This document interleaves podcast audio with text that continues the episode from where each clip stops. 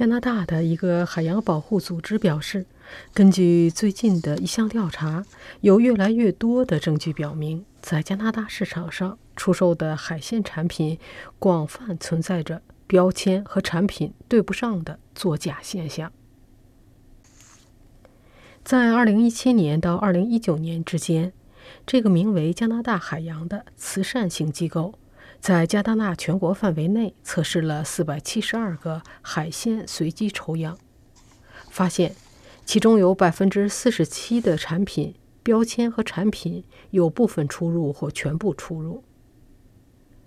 加拿大海洋调查的最后一个城市是蒙特利尔市。今年七月，这个机构从蒙特利尔的五十家食品超市和餐馆提取了九十个海鲜样品，然后。送到实验室里进行检测，结果发现，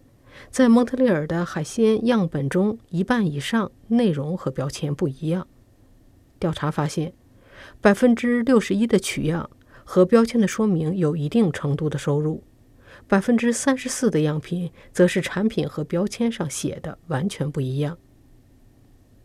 在蒙特利尔市之前，加拿大海洋机构已经调查了其他几个城市。调查发现，在维多利亚市的取样中，百分之六十七的鱼的标签和产品有出入；多伦多市有百分之五十九的样品标签不符；渥太华市的这个比例是百分之四十六；哈利法克斯市百分之三十八；在温哥华市的鱼类取样中有百分之二十六标签和产品不同。加拿大海洋组织的活动家。萨亚拉·瑟斯顿说：“在大多数情况下，我们发现价格高的鱼被价格更便宜、外表相似的鱼给取代了。”他建议消费者们在买鱼的时候要小心，尤其是对以下类型的鱼：红鲷鱼通常会被便宜的罗非鱼代替；还有任何都标榜为野生的鱼，例如野生鲑鱼。通常会被人工养殖的大西洋鲑鱼代替，还有金枪鱼，通常会被更廉价的鱿鱼代替。萨亚拉·瑟斯顿表示，加拿大海洋机构没有公布那些鱼类标签不实的商店或餐馆的名字，这是因为零售商往往自己也不清楚出售的鱼是否货真价实。他说，加拿大对于海产品的来源地没有跟踪系统。因此，企业本身也可能会成为海鲜作假的受害者。加拿大人应该保持警惕，多问问题，但真正的解决办法则是立法。加拿大海洋机构呼吁加拿大海洋渔业部以及加拿大食品检验署设立法规，要求所有国内海产品和进口海产品的提供商提供捕捞文件。欧盟现在就是这样做的。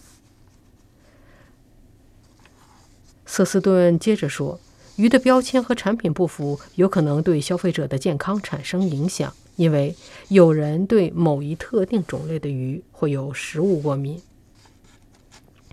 加拿大海洋机构还要求联邦政府建立一个从船到盘子的跟踪系统，跟踪所有海鲜产品，贯穿整个供应链，从鱼类的养殖、捕获到最终销售点，一切透明。他说：“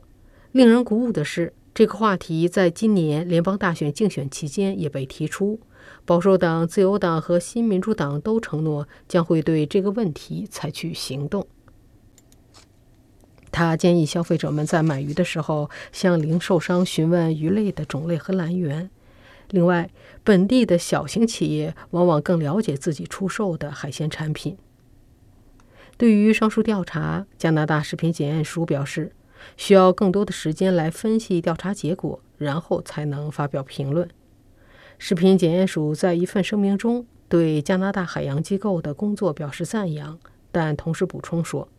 食品作假的问题在世界各地都有发生。